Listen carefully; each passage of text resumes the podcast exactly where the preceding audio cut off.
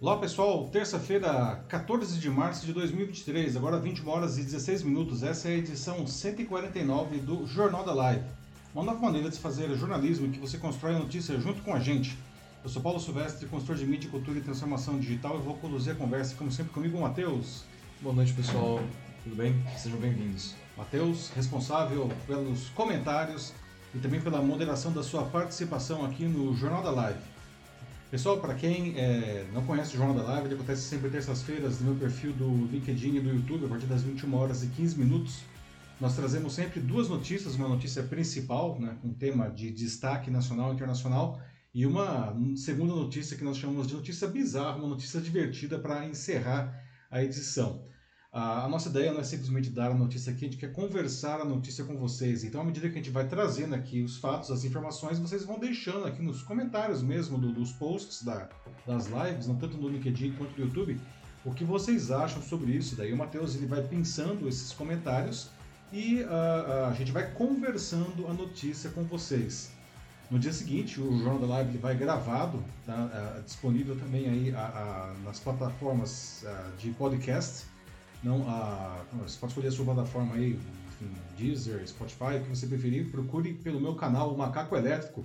Aproveite, você pode seguir o Macaco Elétrico e você vai ouvir o Jornal da Live também ah, como, ah, como eh, podcast, certo? Muito bem.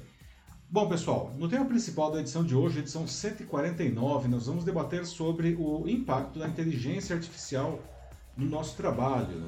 Ah, será que as máquinas roubarão o nosso emprego. Né? Bom, isso de alguma maneira já está acontecendo tá, com várias profissões não, e, sinto dizer, tende a se agravar. A boa notícia é que essa mesma tecnologia pode nos conceder superpoderes, não, não é bem Superman, mas é um negócio bastante interessante. Vamos falar sobre isso, porque vai melhorar muito como a gente pode realizar as nossas tarefas. Tá? Uma pergunta que naturalmente surge é: por que para alguns a tecnologia melhora o trabalho, enquanto para outros ela, enfim, os coloca no olho da rua. Né? E mais, quais são os trabalhos que estão em risco não? e quais são as profissões do futuro?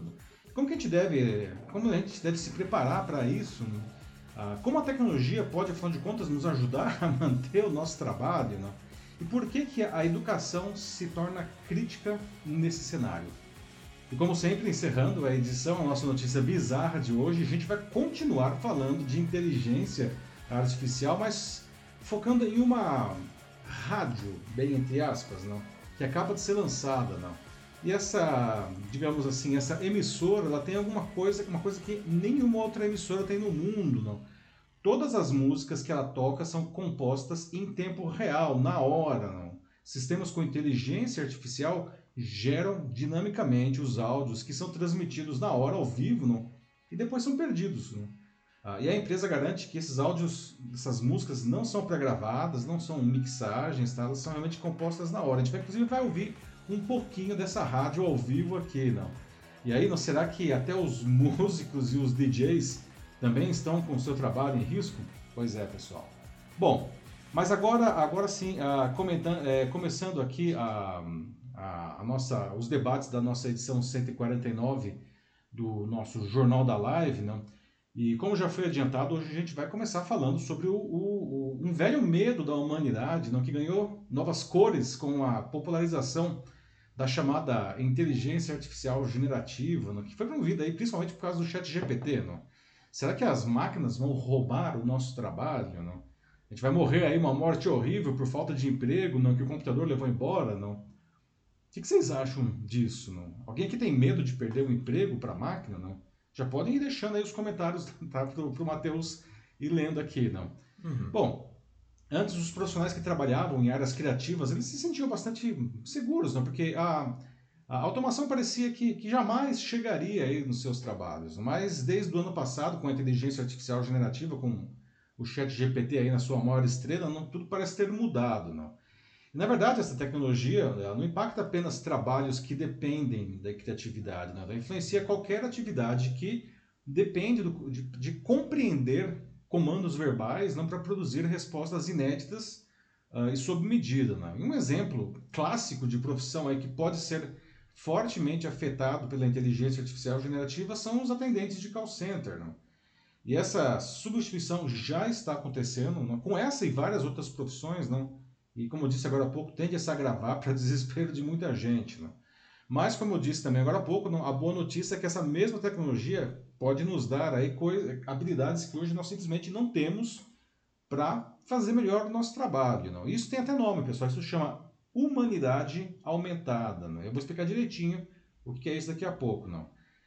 E a essa altura, não, a, a pergunta que, que naturalmente surge né, é por que a tecnologia melhora o trabalho de umas pessoas enquanto outras para outros ela elimina as funções. Né? Por que será? O que, vocês acham disso daí? não? E isso nos leva não, a um ponto importante. Não? O futuro do trabalho, o debate aí do futuro do trabalho passa necessariamente pelo futuro da educação. Também vamos falar disso em detalhes daqui a pouquinho. Tá?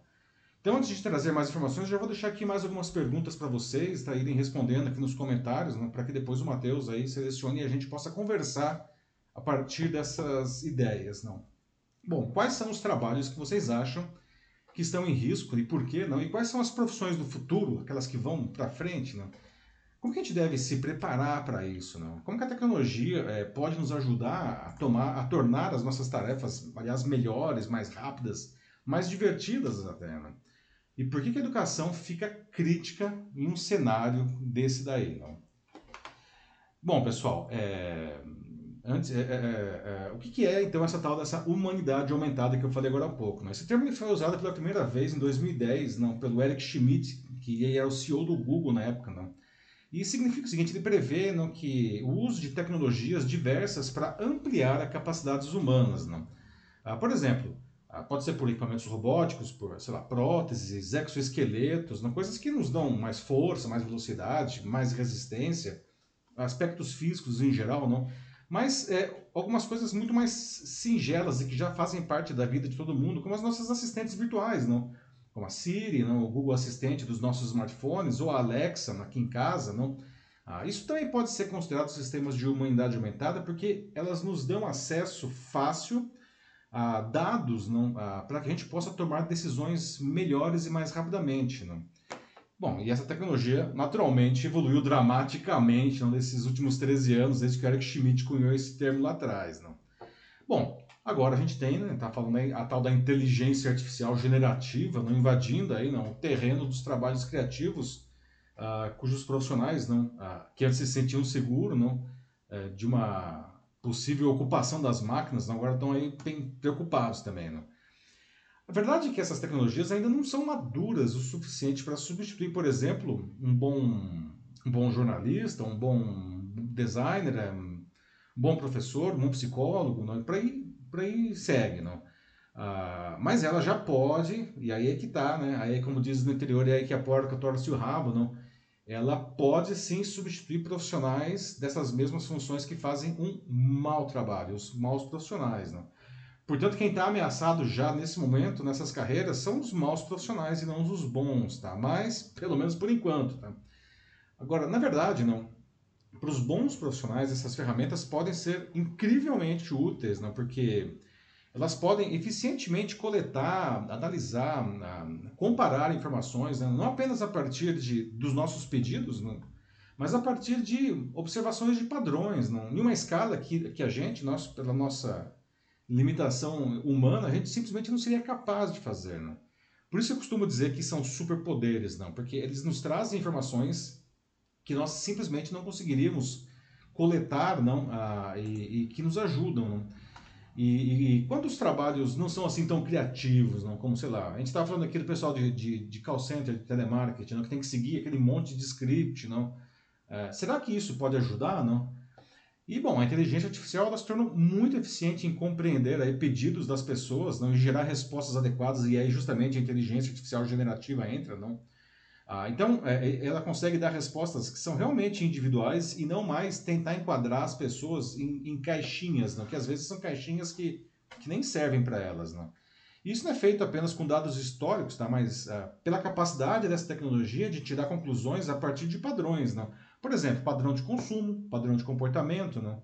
Então, para quem lida com o público, como atendente ou vendedor, não, esse recurso também pode ser muito, muito legal. Não?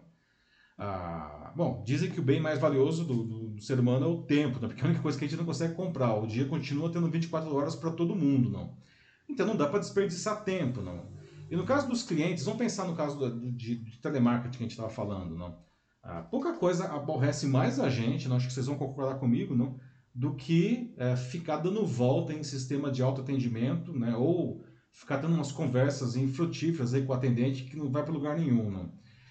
E aí, nesse caso, a inteligência artificial, não, a, a, a, ela pode ajudar, não, a identificar rapidamente o, o problema, o, os desejos do cada cliente, não, para dar uma resposta mais rápida. Isso é ótimo, não? porque economiza o tempo, a gente que o tempo é tão importante, não? Economiza o tempo não só do cliente, mas o tempo do atendente também, não? E aliás, ele pode até prever não, a, a necessidades, desejos futuros do cliente, não? Ah, então, por isso a, a, essa tecnologia está sendo aproveitada em um número cada vez maior de casos para melhorar a experiência do cliente, não? simplificando as interações. Ah, e esses sistemas eles podem reduzir uma coisa que é muito importante também para quem trabalha com a experiência do cliente, não reduz justamente a frustração dos clientes, não. Por outro lado, né, e aí a parte triste da história, não, assim como o, o, os maus profissionais não da, das áreas criativas é, correm risco, não, é, isso pode afetar série, de maneira muito séria, não, qualquer profissional que faz aí uma tarefa muito repetitiva, não.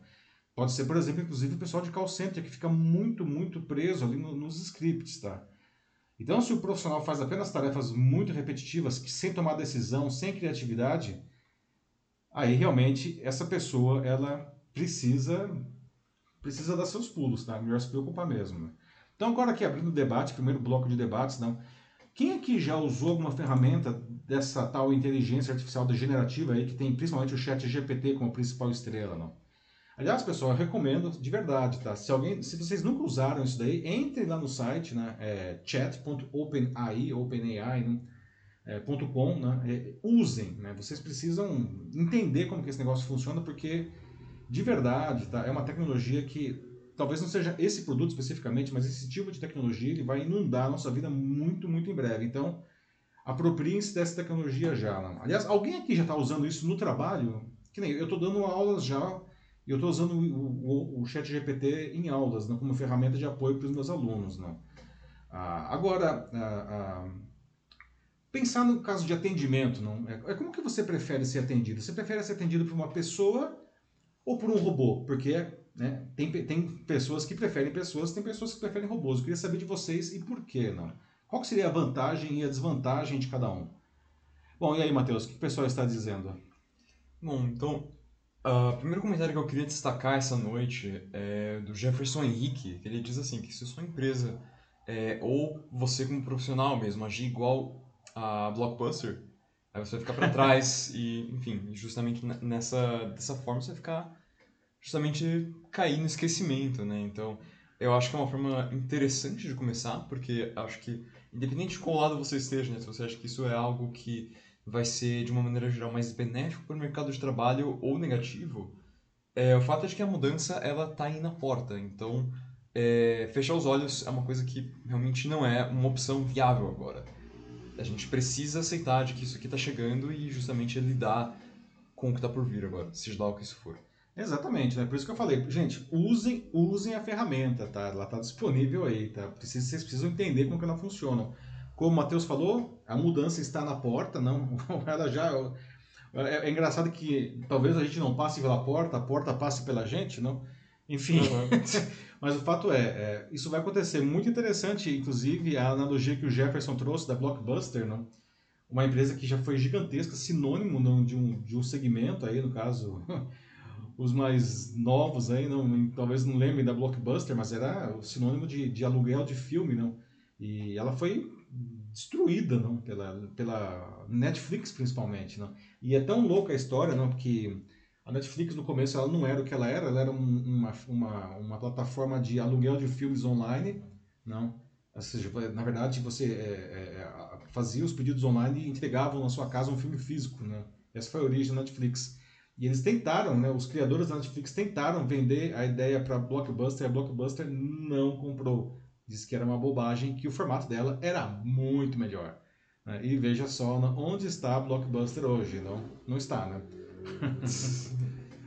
Agora, é... aí depois você tem alguns comentários da Ana Muniz. Uhum. Ela diz que realmente ela ainda não tem total noção do impacto né, que a IA, é, não só que ela já, já está tendo, mas também que ela vai ter ainda.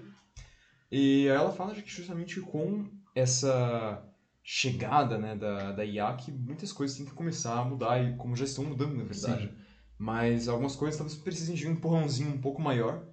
Como, por exemplo, ela diz o caso da, das escolas, que deveriam ensinar Sim. mais coisas como é, para as crianças análise de dados, critérios de pesquisa na internet e, enfim, outras capacidades que vão vir a ser muito úteis nas profissões. Coisas que, na verdade, já poderiam ser ensinadas já Já deveriam estar há muito né? tempo, né? Uhum.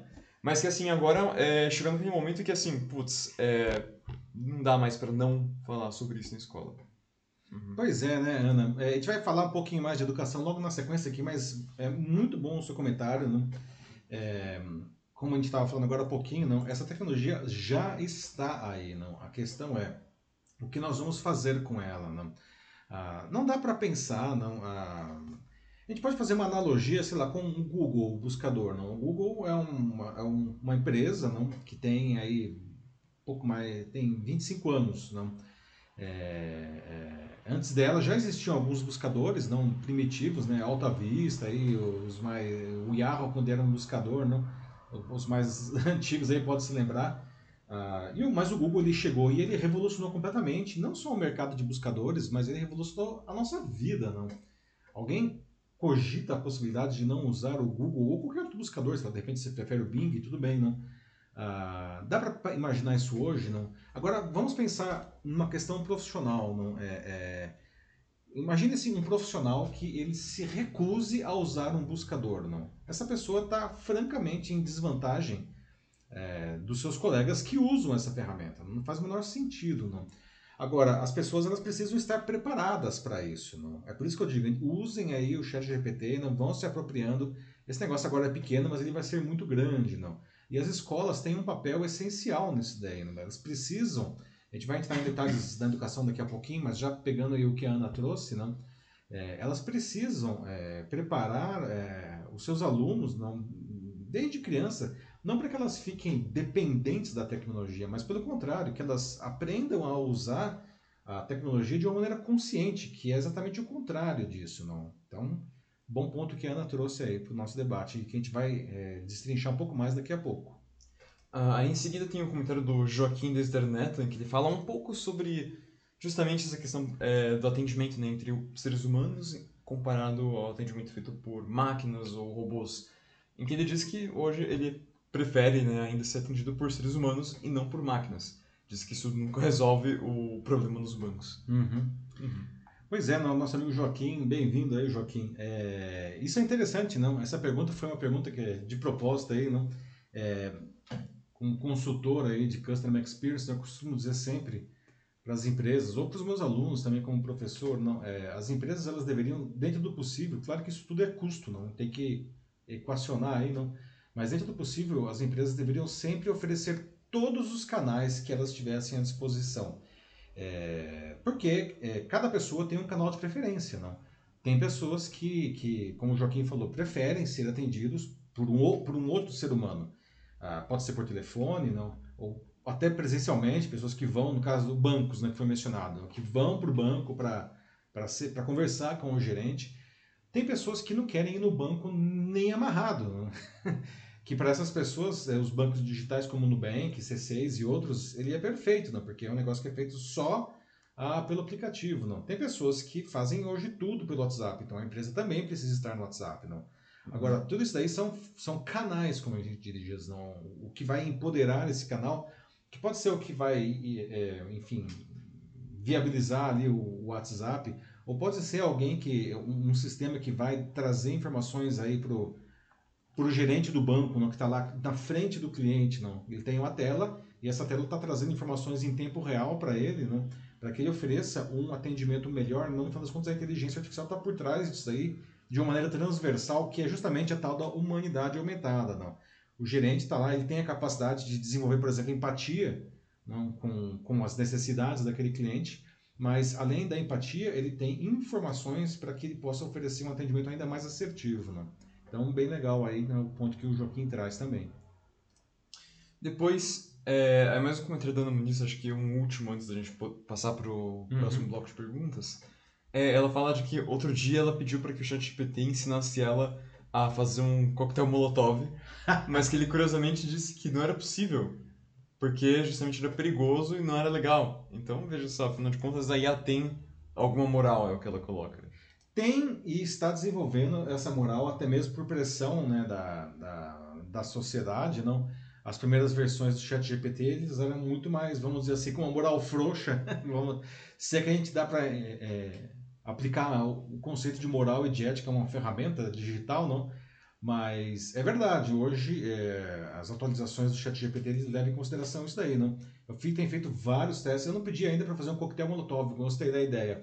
Mas é, eu já pedi assim várias vezes para ele gerar fake news, né? Dava lá comandos e falava, eu não falava gere uma fake news, mas eu falava um pedido que a resposta seria uma fake news, não? E em 70% dos casos ele falou: não, não posso escrever isso porque essa informação que você está me pedindo é incorreta, não. E inclusive ele explicava por que, que era incorreta. Isso eu achei super legal. Mas nos outros 30% ele escreveu obras-primas de fake news. Então temos ainda, é, como eu disse, é uma ferramenta ainda imprecisa, a gente precisa lidar com isso daí adequadamente. Né? Bom, bom legal, bem legal que a Ana trouxe também aí. Vamos seguir em frente. Seguimos em frente, então? Uhum. Bom, pessoal, então, ó, nosso mais um bloco aqui, não? Ah, quais são os trabalhos que vocês acham, então, que estão em risco? Não? Quais seriam as profissões do futuro? Que é uma pergunta que todo mundo faz, né? Ah, até o pessoal, os alunos me perguntam, nossa, eu, o que eu deveria estudar, então, para não ficar, para não ser substituído pela máquina, né? Ah, e não é de se estranhar, não, que você pega aí, tem listas e listas aí né, de profissões do futuro, não? É, mas uma coisa que é comum a todas elas é que tem várias funções associadas à inteligência artificial. Né? E é interessante que não é só programador, não. O pessoal, quando pensa em inteligência artificial, acha que é só o pessoal de exatas, que é só programador, que é só analista de sistemas. Obviamente, não essas, essas profissões é, são necessárias, mas quando você pensa em inteligência artificial, ah, você precisa ter, na verdade, é, especialistas das mais diferentes áreas para que elas é, ensinem, ou como diz o termo técnico, que elas calibrem essas plataformas, né? é, para que elas efetivamente sejam úteis né? quando elas chegar aí no, no, no mercado não, é, em questão. Não. Inclusive a seleção de dados não, é, é super importante para que a, a, essas ferramentas elas sejam úteis. Né? Então, a profissões muito variadas, né, de diversas áreas do, do, do, do, saber humano aí, são necessárias para essas profissões de futuro. Não?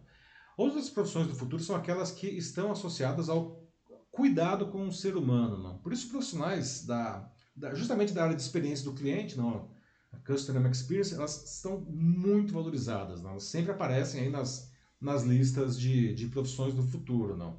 O mesmo vale para profissionais diferentes profissionais da área de saúde e da educação. Porque são coisas que a máquina vai demorar mais ainda para chegar lá, né? vai demorar bem mais, inclusive. Não? E é interessante pensar que, por exemplo, não, médico e professor, que está dentro, está dentro desse grupo aí, não, estão aí entre as profissões que são das mais antigas da humanidade. E mesmo assim elas são nas listas de profissões do futuro. Mas não pense que é, é ser médico ou ser professor do jeito que era há 50 anos, 30 anos, o mesmo 10 anos atrás, tá?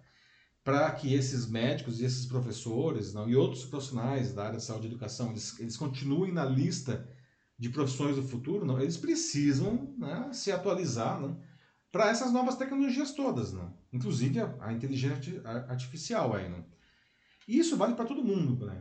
Assim, qualquer profissão que você tiver, né? não dá para continuar fazendo do jeito que você fazia, né? Então, hashtag fica a dica aí. Né? Ah, por outro lado, não, como eu costumo dizer, não, é, tudo que puder ser automatizado será. Desencana que a vida engana. Tá? Tá, se estiver fazendo muito repetitivo, cuidado. Não. Ah, se você acha que a sua profissão, o seu trabalho né, é, tá, tá caindo nesse grupo de repetição, pouca criatividade, dá seus pulos aí. Não. Ah, é por isso que, enquanto alguns profissionais de um mesmo setor perdem o emprego, outros estão sendo promovidos. Não? E aí você vai falar, mas como não? Porque justamente essas pessoas estão fazendo os, os movimentos necessários. Não dá, seja lá o que você faça, tá? não dá para continuar fazendo do mesmo jeito. Você vai ser passado para trás, não. E isso nos leva a uma outra discussão, né? Que até a Ana já puxou aí a questão da educação, né? Ah, não dá mais para dissociar o debate da, do futuro do, do trabalho, é, do debate do futuro da educação. Né? E aí a gente pode pensar, será que as grades curriculares das escolas estão adequadas para esse mundo digital agora? Não? E é interessante, veja só, não? isso aqui é um negócio que daria um programa inteiro só disso, mas vamos tentar colocar aqui nesse, nesse bloco. não.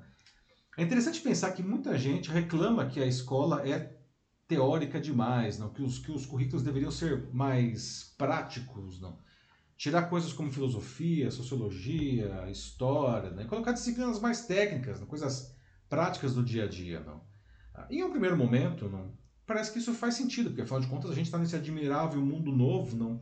Que vem se digitalizando tanto, não? Só que veja só, não, ah, tirar eh, eh, aquelas disciplinas e colocar em seu lugar elementos técnicos, não, acabaria formando pessoas, eu ia falar profissionais, mas pessoas, na verdade, é, é, com data de validade curta, não. Justamente porque elas seriam incapazes de pensar, não. E principalmente de pensar livremente. E de se adaptar a mudanças, inclusive mudanças tecnológicas, que ocorrem cada vez mais rapidamente. Não adianta ensinar uma tecnologia super bem, não, se no ano que vem ela vai estar ultrapassada. Tem um, um negócio quando eu fiz engenharia, não, que é uma vida passada aí, não a gente falava que era uma piada que não era piada, aquelas coisas, não. as questões técnicas que a gente aprendia no começo do curso, quando a gente saía do curso, elas já estavam ultrapassadas. Então, o que a gente precisa fazer? A gente precisa pensar, não? E com relação à tecnologia, as pessoas precisam saber usar essas tecnologias, não? E quando eu digo isso, não significa que é, é saber por que elas estão fazendo cada coisa ali. Essa é a melhor maneira de você não ficar ultrapassado, é você ser um livre pensante, não. Então, as escolas elas precisam, evidentemente, se apropriar dessas ferramentas, não, mas não com uma visão tecnicista e utilitária, não, mas como uma nova maneira de ver o mundo. Né? Caso contrário, daqui a pouco tempo a gente vai ter uma onda, não só uma onda, então, daqui a pouco tempo a gente vai ter uma onda de desempregados, não. Só que daqui a alguns anos a gente vai ter um negócio que é muito mais grave, que a gente vai ter uma onda de inempregáveis, pessoas que não vão ter habilidades básicas para fazer qualquer trabalho. Não? Isso é gravíssimo. Não? Eu, eu, vejo que assim, os governos não estão prestando atenção nisso daí. Não? Então, a, essa educação atualizada não precisa estar disponível também, uma coisa que é importante, não para todo mundo, não, porque caso contrário a gente vai continuar vendo a educação aí como uma ferramenta de manutenção de classes sociais estratificadas. E, ou seja, é uma ferramenta de dominação, né?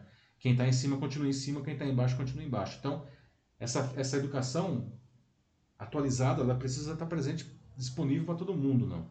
É interessante observar que a inteligência artificial e outras tecnologias podem melhorar muito né, a nossa vida, né? Ah, inclusive levar o relacionamento aí entre empresas e seus clientes para um patamar inédito. Né? Mas isso não implica necessariamente, então, a substituição de profissionais, mas sim de potencializar esses profissionais, as suas habilidades humanas, né? Com informações e com recursos que só a máquina é, pode lhes oferecer. Mas, de novo, não. E até puxando um pouco do que a Ana falou agora há pouco, não. É, isso só vai acontecer se essas pessoas forem capazes de pensar, não, criticamente, livremente, não. Então, mais algumas perguntas aqui, não. Então, aliás, a grande pergunta, né? Vocês acreditam que as pessoas, ou pelo menos a maioria dos profissionais aí, estão preparados para usar ah, essas ferramentas no seu cotidiano pessoal e profissional? Não? Vocês acham que a escola atual está preparada para formar profissionais aí para um futuro em que trabalharão lado a lado aí com máquinas inteligentes? Né? É, você sente que o seu trabalho, não, ou até mesmo a sua profissão não, mais ampla, não pode estar em risco por causa do avanço da tecnologia? Não? E o que, que a gente pode fazer para se proteger aí, não, das máquinas não, que vão roubar o nosso trabalho? Enfim, como que vocês acham disso aí? E aí, Matheus, que diz o pessoal? Bom, é, primeiro eu vou começar com um comentário do Denis Castro aqui no LinkedIn. Olá, Denis. Que ele vai bem em linha com o que você está falando mesmo, né?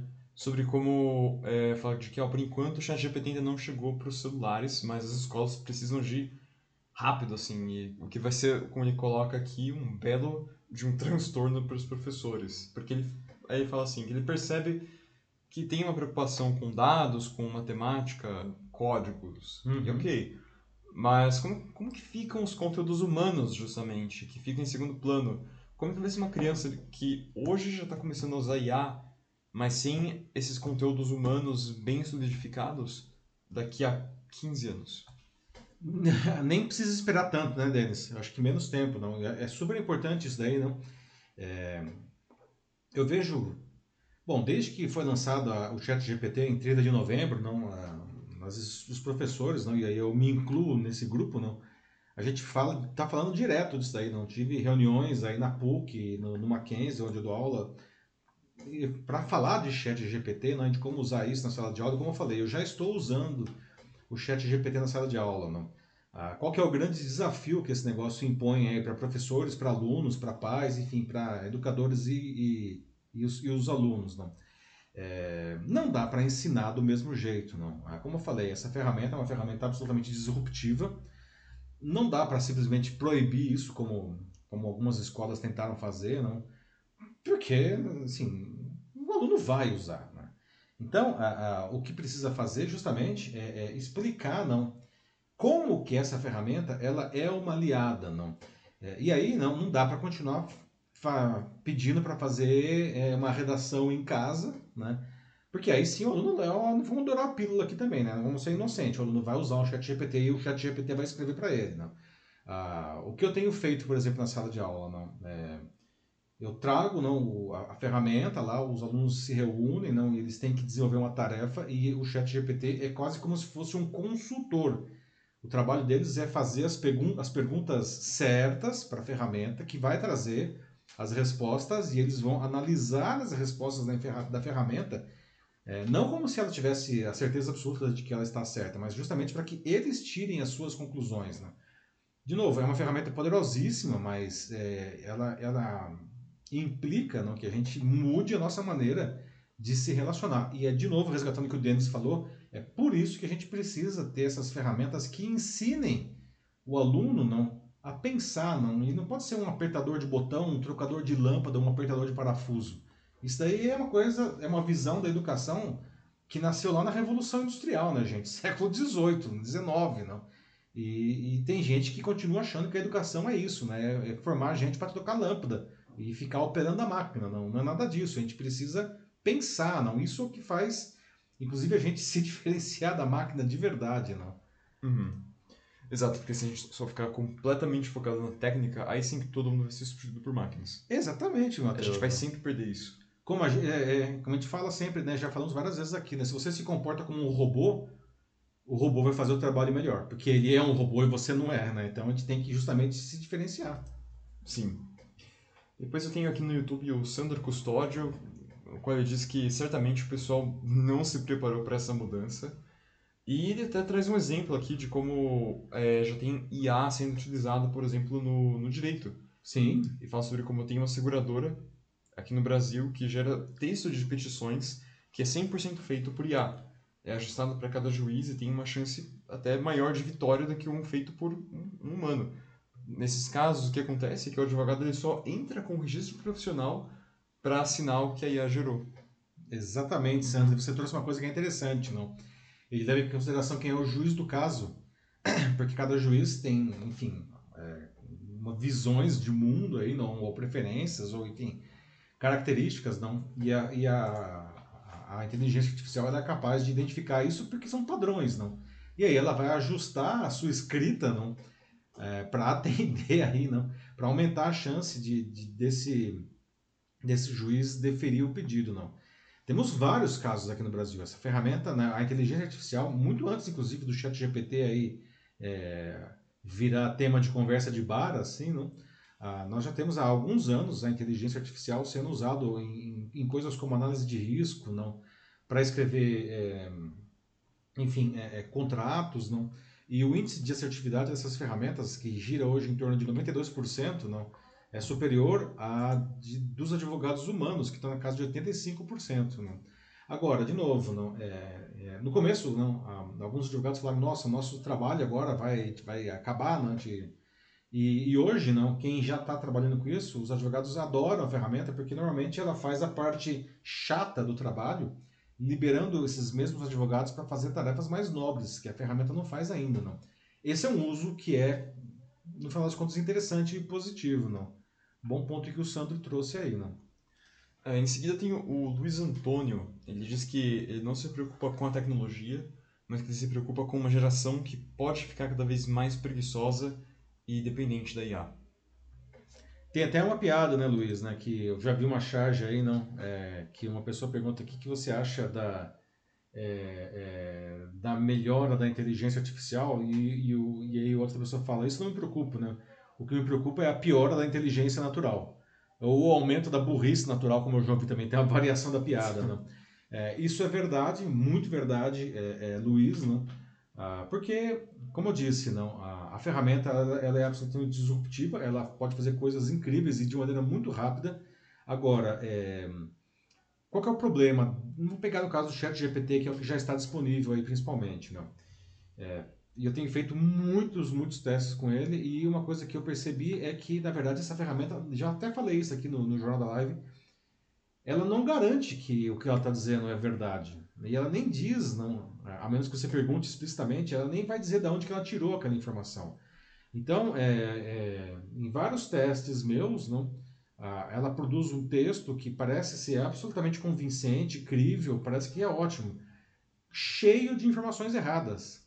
E não porque ela, nossa, está produzindo uma fake news, porque ela simplesmente a inteligência artificial é como uma criança, gente. Ela vai aprendendo. E se alguém ensinar uma coisa errada para essa plataforma, ela vai repetir aquele erro. Não? Então, o que acontece? não? Várias vezes é, ela me trouxe informações equivocadas. não?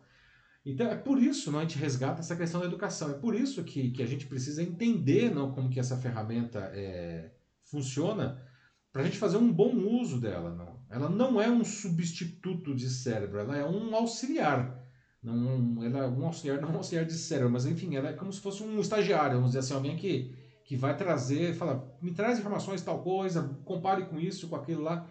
Mas no final das contas a gente precisa ter uma visão crítica da resposta daquilo ali? E aí, pegando o que você traz, Luiz, isso é importantíssimo, porque as pessoas que simplesmente se entregarem não, para essa plataforma, o que pode acontecer é que essas pessoas podem começar a oferecer é, serviços, produtos, não entregas ruins, porque elas vão estar muitas vezes erradas. Não, não é para isso que serve a plataforma, e é por isso que a gente precisa, inclusive, fazer um uso criativo dela, porque senão acontece exatamente isso que você falou, as pessoas vão ficar preguiçosas, entre colocar entre aspas aqui, burras, não? Ah, porque elas simplesmente não querem mais pensar, não. Só que é péssimo, tá tudo errado aí, não. É, aí eu, mais uma vez, o Denis Castro, ele volta para o comentário dele da educação, dizendo que ele se refere mais especificamente à educação básica, que é isso que preocupa sim, ele. Sim. Então, né, a capacitação de professores, escolas e inclusive os pais. Justamente porque ele coloca que se não tiver sinergia entre todos esses, vão ser criadas bolhas. Hum, ótimo. Desculpa, apertei errado aqui o botão. Botamos. É, pessoal, então, é, é, sim, tá? É, ótimo comentário do Denis aí. De novo, tá? É preciso ter essa sinergia mesmo, né? É, pais, não, mães, os educadores aí, eles precisam ter, colaborar entre si, não? Ah, inclusive porque é, o, o, o, cada um não só, tem uma atuação diferente na formação e na educação das crianças e dos jovens, não? Os pais não podem simplesmente achar que a escola vai fazer tudo, né? vai cuidar de toda a educação do filho, né? Pus o filho no mundo, entrega para a escola e acabou. E também, não, ao contrário, não, é, não pode fazer como algumas pessoas acham que não, não quero mais saber de escola, eu vou educar meu filho. São duas visões extremistas e, e equivocadas, né? Tem que ser um trabalho conjunto, tá? E sim, concordo de novo com o Denis, não, isso não é para falar nossa educação profissionalizante, isso é desde aí do ensino, a, a, do ensino fundamental, não? Porque como eu disse, o objetivo é ajudar as pessoas a, elas têm que aprender a pensar, não? Esse que é o grande desafio. Exato. Acho que dá para seguirmos adiante. Agora. Muito bem. Bom, pessoal, nosso terceiro bloco aqui, não? E as empresas, não? Elas estão interessadas em adotar essa tecnologia, não? Veja só, tá? tem alguns estudos que mostram que 7 em cada 10 empresas que já têm sistemas de atendimento automatizado já investiram em plataformas com inteligência artificial. Para quê? Para aumentar a chance justamente do cliente encontrar o que ele quer não, por conta própria, né? E, ou então ajudar os atendentes a encontrar a solução mais rápida né, e, e, mais assertiva. Né? Ironicamente, não, muitos gestores estão se interessando agora por soluções de inteligência artificial, graças, enfim, a essa grande visibilidade aí não, que, que a mídia vem dando ao tema nos últimos tempos por causa do chat GPT. Não. Mas eu conversei com, na semana passada com dois baita especialistas dessa área de atendimento ao cliente não, e, e de tecnologia, não, e eles falaram o seguinte, né, é um erro pensar que tem uma bala de prata, não, que é a nossa, vou então adotar aqui a inteligência artificial, todos os problemas vão ser resolvidos. Falou, isso não existe, tá? Mesmo porque muitas empresas ainda têm problemas muito graves, muito básicos na experiência que elas oferecem para os seus clientes. Eu estou falando isso num nível conceitual, né? Não adianta, não adianta você ter um processo completamente errado e você vai pôr lá a tecnologia e falar, nossa, vai estar tudo resolvido. Não. Uhum. Você vai digitalizar uma coisa que está errada, não. Tem até uma frase muito famosa do Peter Drucker, né, que é o considerado o pai da administração moderna, né? ele dizia que a cultura come a estratégia no café da manhã. Então, né, também já estou cansado de ver isso. Não? As empresas contratam ó, consultorias super caras, assim, é, e aí os, os, consultores fazem o estudo, fazem as propostas e simplesmente não acontece nada. Porque a cultura da empresa é reativa, ela não acredita na, na mudança. Não. Então não adianta nada né, investir em tecnologias hipermodernas né, se as cabeças não, e os processos continuam antigos. Não. Você pode ter toda a tecnologia do mundo, mas se você não mudar a maneira como você pensa, a tecnologia não resolve. Não. Outra coisa que eu ouço muito por que, que eu tenho que mudar agora se eu faço assim há 30 anos? E a resposta é: você tem que mudar agora porque você faz assim há 30 anos. Né? Então não pode estar dando certo esse negócio. Né? Talvez tenha dado certo nos primeiros 15 anos. A partir do 16 a coisa começa a fazer água. Não? Então, agora sim, é claro não, que há desafios aí para implantar uma plataforma como essa. Né? De novo, né? não é bala de prata e falar, nossa, apertei o botão e resolveu tudo. Não além de entender não, como que ela pode ajudar cada empresa, tem aí um, um, um, grande trabalho, isso aqui é um tema que eu já trouxe outras vezes aqui no Jornal da Live, não, que é evitar que a inteligência artificial desenvolva vieses, não, preconceitos nas suas respostas.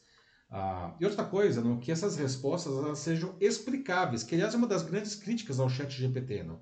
Ele dá lá a resposta e você fala, de onde que vem né, isso daí? Não. Ele não explica. Não. E uma coisa que a gente é, que o pessoal de inteligência artificial fala muito, tem que ter a tal da explainable AI, ou seja, a inteligência artificial ela, ela tem que dizer por que ela está sugerindo aquilo. Não é só dizer algo, não é só fazer a sugestão, ela tem que sugerir e explicar por quê, não. Até mesmo para que esses bons profissionais, não, eles consigam usar essa informação da maneira correta e fuja aí da, de, de algumas macadas, não. A história dos vieses não merece uma atenção especial, não porque, como eu falei agora há pouco, essas plataformas elas podem efetivamente aprender respostas erradas não? dos próprios usuários. Porque a inteligência artificial, como eu falei, ela vai aprendendo com o uso. Se tem um, monte, tem, tem um usuário troll ali, não, ele começa a explicar coisas erradas. A gente já viu muitos casos aí de plataformas de inteligência artificial que desenvolveram uns comportamentos extremamente nocivos. Não? Inclusive, teve um case aí famoso da Microsoft, não, que ela lançou uma plataforma que era para ser uma adolescente, né, para conversar no Twitter, e em um dia ela tinha ficado nazista, não estava cuspindo preconceito, ódio, defendendo ideias do Hitler em um dia. Por quê? Porque teve um grupo de usuários trolls lá que entraram na plataforma e ensinaram que aquilo lá era o correto, e ela aprendeu, né? E aí a gente volta até aquela questão das profissões do futuro, não? A gente precisa ter aí grupos multidisciplinares para ficar eh, durante todo o tempo de vida da plataforma, elas precisam ficar monitorando não, e verificando se ela não está ficando preconceituosa para fazer aí a, a, as limpezas não, nessa plataforma. Não. Então, concluindo esse último bloco aqui do tema, para a gente ir para o último bloco de perguntas, não, é, não, faz não faz sentido pensar na inteligência artificial apenas um, como uma forma de cortar equipes, reduzir custos. Não. É claro que ela pode fazer isso, já está sendo feito, não?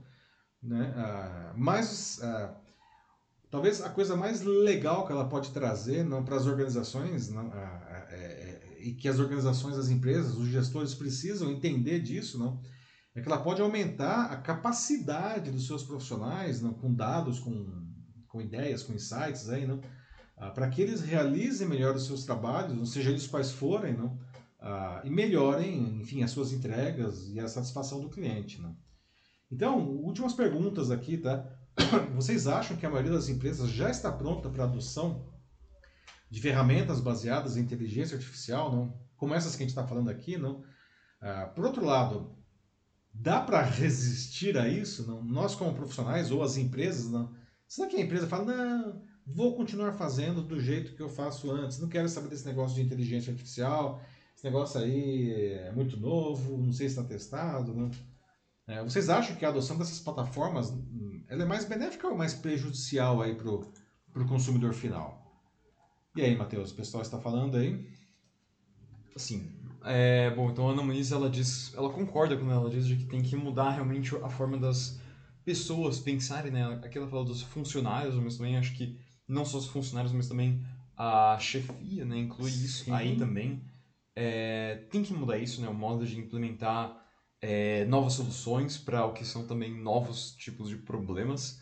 Não tem como encarar eles da mesma forma de antes, mas simplesmente não tem algo que está se tornando é, rapidamente anacrônico. É, e, Matheus, a gente sabe, né? É, se o chefe é anacrônico, não, não adianta nada de ter um profissional aí, uma equipe super moderninha, né? Porque o chefe ele vira uma tampa, não? Sim. isso é péssimo, não? Como a, é, que é o que fica tá segurando todo mundo. Ele segura todo mundo, não? É, e aí não, é, a gente, a gente costuma brincar, né? Tem que demitir o chefe aí, não? Porque é. o cara vira um problema para o resto da equipe, não? Ou então a gente né, vai embora, não? Porque esse cara tá travancando a nossa vida aí, não? o Denis Castro ele fala de que ele lembrou do filme Aperte os cintos, o piloto sumiu. Porque nem tudo pode ficar na mão da IA tem que ter esse humano questionador do lado, como ele coloca, que vai interagir socialmente, promovendo empatia, e que combina com um outro comentário que a Ana Muniz fez logo em seguida, de que tem que existir essa figura de curador da IA, assim, alguém que é, retifique, assim, ou veja, né, certifique tudo que a IA está aprendendo no banco de dados. É. Eu fiquei pensando aqui não, no, no Aperte os Cintos e Piloto Sumiu. Você assistiu esse filme, Matheus? Você lembra? Acho, acho, que se eu vi, não lembro. É, é, um, é uma paródia dos filmes de catástrofe de avião que faziam, faziam muito sucesso nos anos 70, né? E eu não sei se o Denis estava se referindo a isso, mas é, acontece lá um acidente lá e o, o avião fica sem piloto. E aí eles acionam o piloto automático e era um boneco inflável, que parecia aqueles bonecos de posto, assim, que aparecia como se fosse um piloto, não? e, o, e o boneco inflável ficava pilotando o avião. E evidentemente não, não deu certo, não. Mas felizmente tinha um piloto lá. É verdade, o cara ele era, um, era um piloto do Vietnã, tinha um monte de traumas, não, e o cara teve que pilotar esse avião. Não sei, se foi essa referência aí que o nosso amigo Dennis, não, que a cineasta trouxe pra gente, não. Mas é verdade isso aí, não. Precisa ter a figura do humano, como aliás a Ana também não complementa depois, não. Essa curadoria, não. A inteligência artificial, de novo, ela é uma ferramenta incrível, mas ela é como uma criança, não. Precisa, e como toda criança, ela precisa aprender com, com boas informações e com bons exemplos, não. E às vezes tem sempre aquele amiguinho, aquele amiguinho horroroso na escola que fica ensinando bobagem, não? Aí a gente precisa, né, limpar essa sujeira aí, não. É a mesma coisa, a mesma analogia aí, né? Depois tem o Jefferson Henrique. Ele diz que assim, sinceramente, se hoje existisse uma operadora de celular que fosse um humano e que atendesse toda vez que o cliente ligasse, eu mudaria hoje para essa operadora. Isso vale para empresas de internet ou outras demais também. Porque... Bancos, né? Sim, todos os, os, os, os tradicionais suspeitos que estão sempre nas listas de mau atendimento, né? Exato, porque como ele coloca, né? Tem coisa que dificulta muito na hora de resolver um problema. Aliás, né, parece que eles querem dificultar, não? É, Sim, ah, um... você vai lá para resolver uma questão pontual. Assim, ele usa, usa aqui o exemplo de operadora, é um exemplo perfeito mesmo disso. Você vai lá porque, por exemplo, você quer cancelar é, justamente alguma coisa, um pacote talvez que você tenha.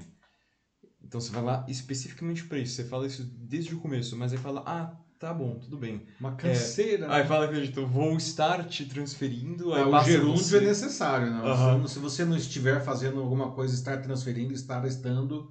Né? E aí te passam para outra pessoa que fala a mesma coisa, que te passa para outra pessoa, e você chega nessa pessoa, que aí sim é alguém que aparentemente pode fazer o que você quer, Mas ele vai lá, ah não, mas aí começa a te empurrar outros Um pacotes. de vendas aí, não. É, ele fica tentando te convencer no meio da chamada e você ali já tá na sua quinta vez que você fala que não, eu só tô aqui pra cancelar. Eu só quero pacote. cancelar o pacote. Por favor, me deixem encerrar isso aqui pra que eu possa ir lá e, não sei, comer, fazer qualquer outra coisa. Viver, né? Eu só quero Aham. voltar à minha vida, por favor. Né? Mas isso é tão legal, isso que o Jefferson trouxe. Tão legal não, é tão terrível, não. Mas é um bom exemplo, eu quero dizer. Não? Teve até um, uma ação que o Reclame Aqui eh, fez há alguns anos, não? que eu achei muito genial, porque ele colocava realmente o dedo na ferida aí, não? Eles contrataram um grafiteiro muito cobra aqui no... Não era o cobra, né? Foi, foi um trocadilho infame aqui. Um cara muito bom. É, e aí ele ia na eles, eles é, alugavam muros na frente das sedes das, das, das principais operadoras de telefonia aqui. E aí esse cara, ele ia para esse muro que estava pintado de branco, na frente da sede, e aí ele ligava né, pro, pro telemarketing para cancelar o serviço. E aí, nesse momento, ele começava a fazer, a, a grafitar. E ele só parava de grafitar quando ele finalmente conseguisse é, é, é, concluir não, a- o cancelamento. E saíram grafites incríveis, porque ele ficou, em todos os casos, no mínimo uma hora no telefone. Então veja, e aí no final ele escrevia, né, sempre, esse grafite foi ah, feito enquanto eu tentava cancelar o seu serviço e o nome da empresa que ficava na frente. né? Então foi uma, foi uma ação curiosa, assim, né, de, de protesto, não, patrocinada aí pelo Reclama Aqui, porque realmente é muito difícil. Ah, e depois eu tenho o Sandro Custódio, mais uma vez, no YouTube, dizendo de que, novamente, o tempo vai selecionar quem se adaptar e usar essa ferramenta nova que agora surgiu, né, da melhor forma. E também coloca assim, dica, tente vender algo para o vendedor que te ligou. Isso me lembra aquele, aquele famoso vídeo do Porta dos Fundos, lembra, Mate, da Judite? Sim, aham. Que eles estavam zoando a Tim, não? Que era, ele tava lá, o Fábio Porchat, pintado de azul, porque na época a Tim usava É, o Blue Man, Man. né? Lá como garoto propaganda, né? E ele ficava tentando cancelar. E, e eu lembrei da Judite aí, porque ele falava Judite, Judite, eu já sei seu nome, eu já tenho seu telefone, Judite, né? Então era uma... Começava a rolar umas ameaças, assim, né? Para tentar reverter o processo porque ele só queria cancelar né, o serviço. Não? Ah, muito bom, Sandro, muito boa. Mas é, é, nossa, e você falou uma coisa que é verdade. Não? É, o tempo vai dizer quem é o profissional aí que vai passar adiante. Não? É, ah, a gente pode dizer, é quase um darwinismo tecnológico isso daí, não? Ah, porque, inclusive, né, a, a lei da, a, a- a teoria da, da evolução das espécies do Darwin não, não é o mais forte que passa para frente, ao contrário do que, do que algumas pessoas pensam. Quem, quem passa seus genes adiante, segundo Darwin, é o mais adaptado, não, não é o mais forte, é o mais adaptado. E é perfeitamente o que a gente está vendo aqui. Não? Quais são os profissionais, para não dizer as pessoas que são mais adaptadas a essa nova realidade não é, mais digital da nossa vida? Não? Essas pessoas elas têm mais chance de se dar bem no futuro. Não não estou nem falando de passar genes adiante, né? mas até isso também. Não? Bom, acho que é isso aí. É isso? Aham. Muito bom. Pessoal, estamos encerrando aqui o nosso primeiro tema, mas não vão embora, porque agora nós temos a nossa notícia bizarra, né? Como sempre, encerrando a edição, notícia bizarra, e nós vamos continuar falando de inteligência artificial, mas agora focando especificamente tá, em uma aplicação muito inovadora, especificamente tá, uma aplicação ah, de inteligência artificial generativa, né? Esse negócio tipo chat GPT aí, não? Só que é, é, qual que é esse caso, não? É uma inteligência artificial generativa que gera música, né? E aí uma empresa ela criou uma rádio, não? Ah, que tem isso aí. Qual é a característica, não? Que aliás é uma coisa única em qualquer rádio no mundo, não? A música que você está ouvindo, ela, ela efetivamente está sendo composta naquele momento. Então o sistema ele compõe a música, toca e se perde isso, não? Porque qualquer hora que você entra lá vai estar uma música tocando nova, nova, não? Ah, que é uma coisa bem louca pensar isso daí, não? Ah, sistemas aí com inteligência artificial geram dinamicamente os áudios, não?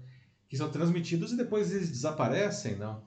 A empresa, inclusive, garante tá, que essa música não está gravada, ela está sendo gerada mesmo na hora, não?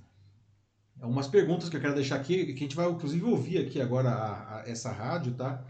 É, o que, que, vocês acham disso daí? Não? Será que agora então até os DJs aí eles estão, enfim, com o seu trabalho em risco, os DJs, os músicos, não? Porque enfim, será que essa moda pega aí, gente, para outras coisas, não? Olha só, não? essa daí é, é a rádio, né? É, ela foi criada por uma startup chamada AIME ou AIME, enfim, não se pronuncia em inglês, AIME criou uma aplicação de inteligência artificial não, capaz de criar música, como estava falando, de diversos, aliás, estilos, tá? Ah, ah, agora, para demonstrar o poder, não, né, no final de fevereiro agora, ela criou essa estação de rádio no YouTube, não, que tem 10 estilos musicais ah, que tocam músicas que são geradas em tempo real, não? Agora, claro que nenhuma dessas músicas, né? A gente não pode esperar que elas, ah, nossa, vai ganhar o Grammy. Não vai, né? Então elas têm uma pegada meio de música ambiente, assim, música de elevador. Né? uhum. Não tem vocal, evidentemente, não. Mas ainda assim, tá? Os resultados eles são. Eles impressionam quando a gente pensa que essas músicas estão sendo compostas na hora, ali, pela inteligência artificial, né? Ah, como eu falei, eles, eles disseram que essas músicas não são pré-gravadas, tá? Como acontece numa rádio tradicional, não ah, não é mixagem só também, não, eles garantem que essa música aí, ela é uma música que está sendo gerada. Então agora queria, vamos ouvir aqui, tá? Deixei aqui na, vou colocar ao vivo, tá? Vamos ouvir aqui e aí vocês fazem uma análise da música, tá? Espera aí.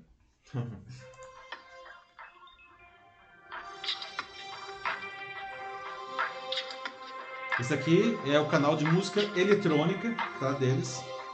De novo, essa música, tá? Ela está sendo gerada nesse momento. Ela não está gravada e ela nunca mais vai ser ouvida porque depois vem outra música, certo? Vou deixar aqui tocando para a gente ouvir um pouquinho mais, né? São 10 estilos, tá? Na programação da AIME, né? Tem essa eletrônica, tem uma que se chama Serenity, outra Flow, Ama Piano, Chill, Orgânica, Lounge, Deep, House e Push que vocês estão achando da música? Vale o, vale o valor do ingresso aí? Não? Não.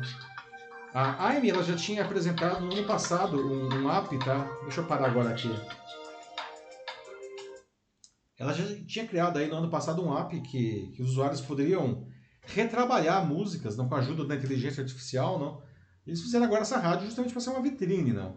A tecnologia da empresa aprende, inclusive, com as interações dos usuários para melhorar o processo de composição. Além disso, a AIME afirma que o treinamento inicial dos seus algoritmos, aquela calibragem que a gente estava falando antes, não, ele é feito a partir de músicas originais compostas por produtores humanos, né, que eles contratam, inclusive, não, o que significa que o sistema não aprende com obras que o público já conhece. Não, que é um ponto que, inclusive, foi, acho que foi o Denis que trouxe agora há pouco no, no debate anterior, não, a, a, a inteligência artificial generativa, não, ela está Muita gente acusa não, esses sistemas de plagiar estilos de artistas, não, de escritores, de, de, designers, de pintores e agora de músicos. Não. Então, como é que fica isso daí, na questão do plágio? Não?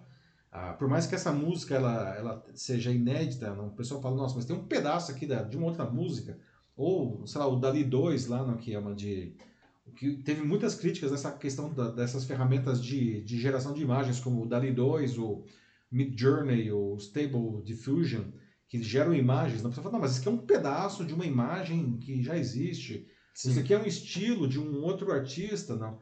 E esses caras não são remunerados. Como é que fica isso aí? Não? Então tem, é, um, é um baita debate também em torno dessa tecnologia, não. E aí a, a Amy está dizendo, não, é, é, é, as músicas de onde elas aprendem são músicas originais por, por, é, feitas por músicos contratados especificamente para ser as sementes não, dessa inteligência artificial. O que, vocês acham disso daí? Vocês gostaram da música? Antes de mais nada, acho que essa é a grande pergunta, não? É, ah, será que essas plataformas estão plagiando não, o conteúdo dos seres humanos ou elas realmente criam, como elas clamam, não? criam algo novo a partir do que elas aprenderam do, dessas produ dessa, das produções desses profissionais, não? Mesmo assim, não? Como que esses profissionais deveriam ser remunerados? Não? Porque hoje é uma questão conceitual, não? E será que a gente vai chegar no momento em que a gente vai ouvir música feita por inteligência artificial, a gente vai, enfim, assistir filme, assistir série, tudo digital, tudo sintético, tudo pela inteligência artificial aí, sem ter, enfim, um ser humano criando aquilo? Não? O que vocês acham disso daí? E aí, Matheus, o pessoal já deu o veredito sobre a qualidade da música? Então, a Ana Muniz diz aqui que a, essa música é tão boa como outras que ela já ouviu, mas que não tem nada de muito original nela. Então ainda não, não sabe bem até onde que isso, que isso vai, né? E também eu tava pensando essa, essas mesmas coisas enquanto estava ouvindo, e até mesmo me lembrava é, de casos como também justamente do Dali 2, né? De enfim, é, desenhos que são feitos por IA, né, através desses aplicativos. Uh, depois que você começa a ver vários é, desses né, trabalhos feitos é, por aí, você começa, de certa forma, a identificar alguns padrões, assim, mais ou menos, assim, quando você vai vendo esses trabalhos que são feitos por IA, no sentido de que uh, até mesmo isso acaba, parece que tendo justamente um... não bem um estilo, mas é, é que justamente. Uma falta de estilo. Uma né? falta de estilo. Justamente você vê todos eles. Por mais que eles justamente juntem como né, pedaços de várias e várias obras assim uh, diferentes para que eles criem alguma coisa entre aspas original ali. Uh, acho que justamente essa, essa junção e meio que, às vezes até mesmo umas coisas meio sem nexo, né? Porque até quando você coloca. É, lá, às vezes tem umas coisas bizarras, saem né? umas coisas muito estranhas. Orelha no meio da testa, já vi isso daí. Aham. E enfim, você começa a ver essa falta de. É, ficando meio poético aqui, né? Mas essa falta de alma mesmo, assim. Você vê que não tem nada, é meio, é meio vazio, é, é uma coisa bem, bem genérica. É, é muito bem feita, assim. É, quer dizer, quando não dá erro, mas é, é genérico, assim, é bem genérico. E com essas músicas de agora, né, pelo menos a que a gente ouviu aí, eu senti isso. É uma música ok, assim, é uma música que ela entrega, né? Assim, realmente. É, sabe, é um.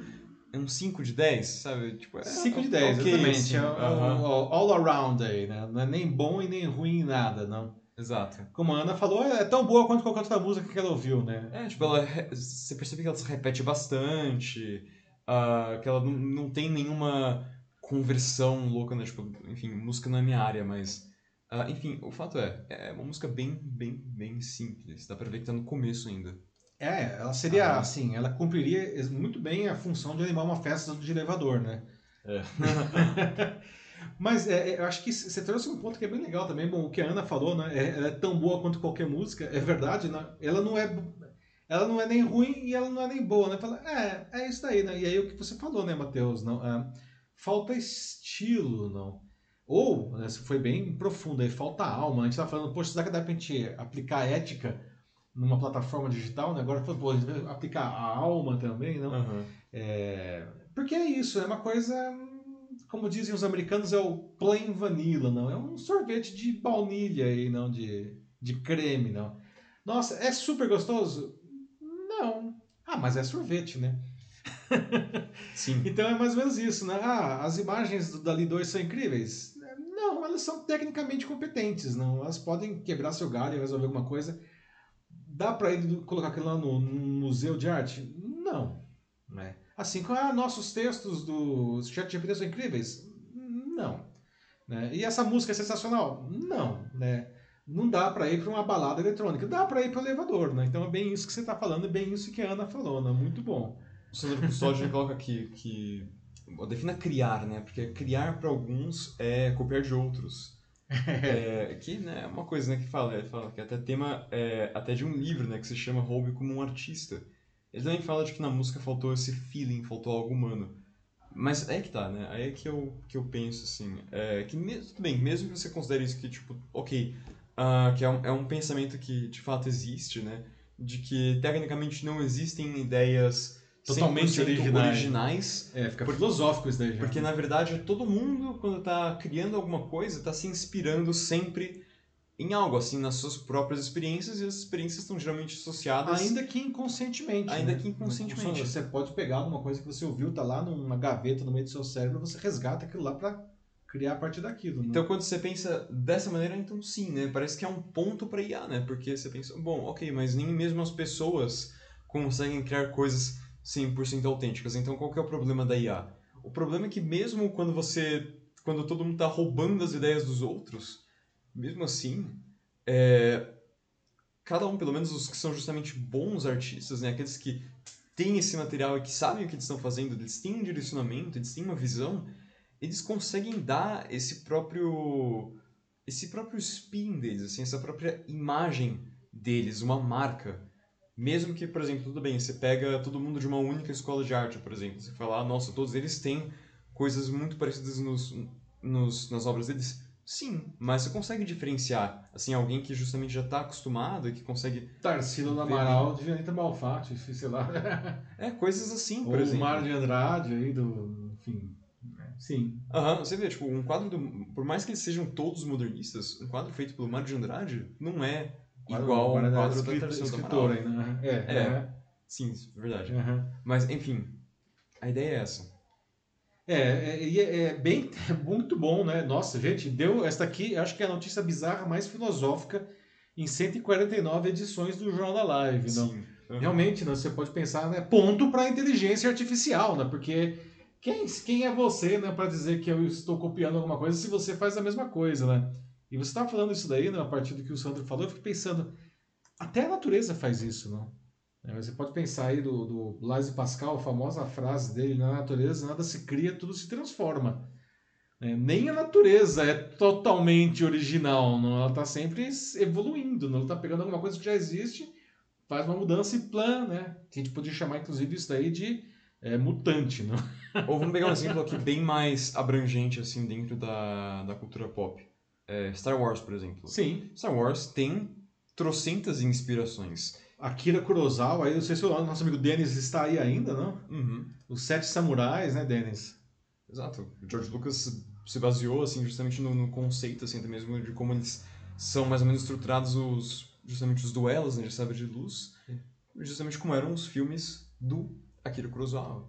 E a, e a roupa do. Darth Vader não é francamente inspirada na roupa dos samurais, naquele capacete dele, é um capacete samurai aquilo lá, né? Sim. Ou até mesmo, enfim, tem uma série de referências até bíblicas na própria história que você- do, de Star Wars também, que você pode dizer que justamente pegou disso também. Sim, sim. Aham, Ou seja, sempre... Quem nunca pensou, quem, qual fã de Star Wars nunca pensou que o Anakin Skywalker é Jesus Cristo, né? Porque afinal de contas ele foi concebido pelos midi-chlorians, né? Não tem pai, não? Exato. E é- ele, ele é um escolhido, alguém dito que justamente vai trazer como um, um equilíbrio, é um messias para o próprio povo dele, esse sendo o, enfim, os Jedi. Aham. O equilíbrio para a força, não? Verdade. É boa referência, Matheus. Aí Star Wars, não? Sem falar, né, na agora famosa Jornada do Herói, que, que ninguém falava disso, né? O George Lucas foi o primeiro cineasta a, a- a usar a Jornada do Herói nos seus filmes, não? Que contou, inclusive, contou com a- o apoio do Joseph Campbell, que é o cara que é o mitólogo não americano que criou o conceito da Jornada do Herói, né? Que hoje a gente vê um monte de posts de LinkedIn, aí virou carne de vaca. Mas o George Lucas realmente foi o cara que puxou essa fila aí, né? Com a ajuda do Campbell. Sim, e mesmo, e aí você pega, inclusive, né, tipo, tudo bem, nem entrando no mérito é, de postagens em redes sociais, porque realmente, bom, hoje todo mundo, na verdade, se encaixa na jornada do herói. Mais uma jornada do herói, né? Todo mundo, todo mundo. Mas assim, é, no cinema, claro, isso não foi diferente. Depois de Star Wars, você tem muitos outros Abriu exemplos a de porteira. personagens. Sim. É, Frodo, no Senhor dos Anéis. Senhor dos Anéis, Jornada né? do Herói. Harry Aham. Potter, Jornada do Herói. Nossa, Katniss muito. Everdeen Jogos Vorazes, Jornada do Herói. Exatamente. Tudo assim, tudo. E por aí vai, né? Tem coisas bem menos heróicas assim, né? Mas a jornada do herói, o conceito tá lá, né? Aham. Mais algum comentário do pessoal aí? Acho que é isso mesmo. É isso, gente. Olha só, a gente tá só falando de uma musiquinha, não? Olha só a viagem que virou esse negócio aqui, adorei. Pois é. É, obrigado aos amigos nerds de plantão também aí, não? Ao Sandro também aí, não? Não sei se o Denis ainda está nos ouvindo, mas enfim. Pessoal, é isso. Então estamos chegando ao final da edição 149 do Jornal da Live. Gente, semana que vem é edição 150. Não são três anos juntos de uma maneira ininterrupta, ou quase, não. Aí alguns feriados, não, e problemas de agenda, não. Então semana que vem nós chegaremos à edição 150 do Jornal da Live, terça-feira, a partir das 21 horas e 15 minutos, no meu perfil do YouTube e do LinkedIn, não. Muito obrigado a todos que é, estiveram com a gente hoje aqui assistindo e o pessoal que comentou também, obrigado duas vezes, não. É, como a gente sempre fala, a gente não quer simplesmente dar a notícia, a gente quer conversar a notícia e o Jornal da Live só existe com a participação de vocês. Se vocês não, não conversarem com a gente, não tem graça, certo? Então, Sim. muito obrigado. Bom resto de semana, bom fim de semana. A gente se vê na terça-feira que vem com a edição 150 do Jornal Live. Pessoal, um abraço para vocês. Tchau, tchau. É isso aí, pessoal. Muito obrigado por hoje. Assim, foi realmente, acho que, uma conversa excelente. Inclusive, até aqui a notícia bizarra foi muito, muito boa. É, mas é isso aí, assim, é, compartilhem com os amigos, com família. É, espero que tenham gostado. Enfim, é isso aí. E tenham um bom resto de semana, uma boa noite também. E até logo. Tchau.